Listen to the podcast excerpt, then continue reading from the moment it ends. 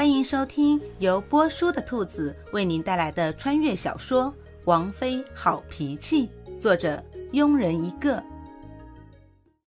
第八十三章，事实证明，一个月的时间，四位护法已经接受了这个有史以来没有武功的教主，连他们也觉得不可思议。随后，上官清武改名为九月，并且很严厉地告诉他们。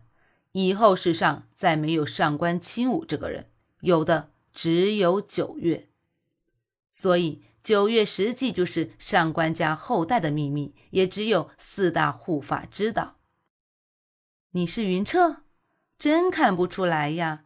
我们家的云彻打扮起来一点也不逊色于柔弱的书生啊，还真是让人刮目相看呢。嗯，不错，不错。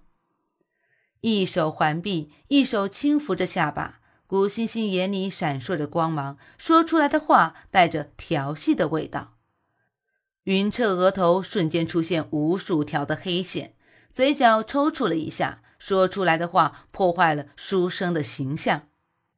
教主，这是夸奖我还是损我呢？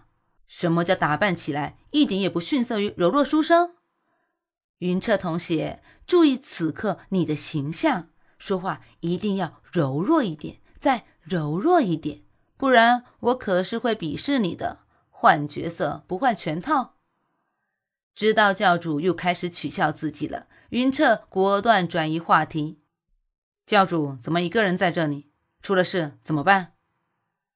大千世界朗朗乾坤，能出什么事儿啊？倒是云彻同学怎么在这？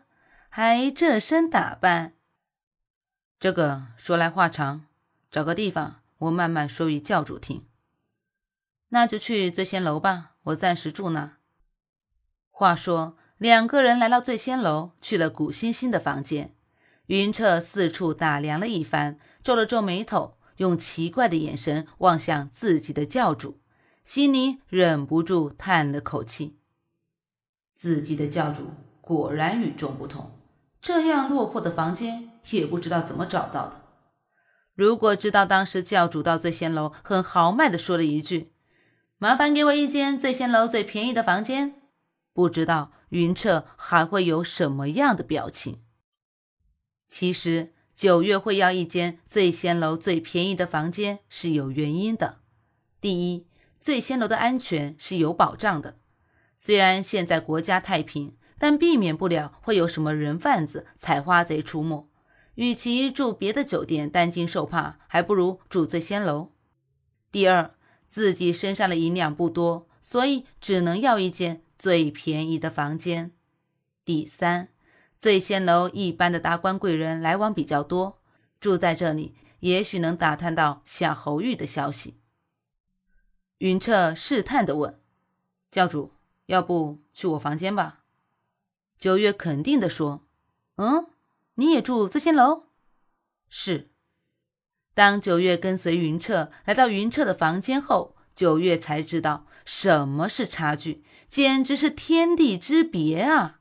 想想自己一个教主住最便宜的房间，自己的属下竟然住这么高档的房间，顿时心里的一口闷气化作无形的戾气朝云彻射去，用眼神质问道。为什么主子住最便宜的房间，属下却住这么高档的房间？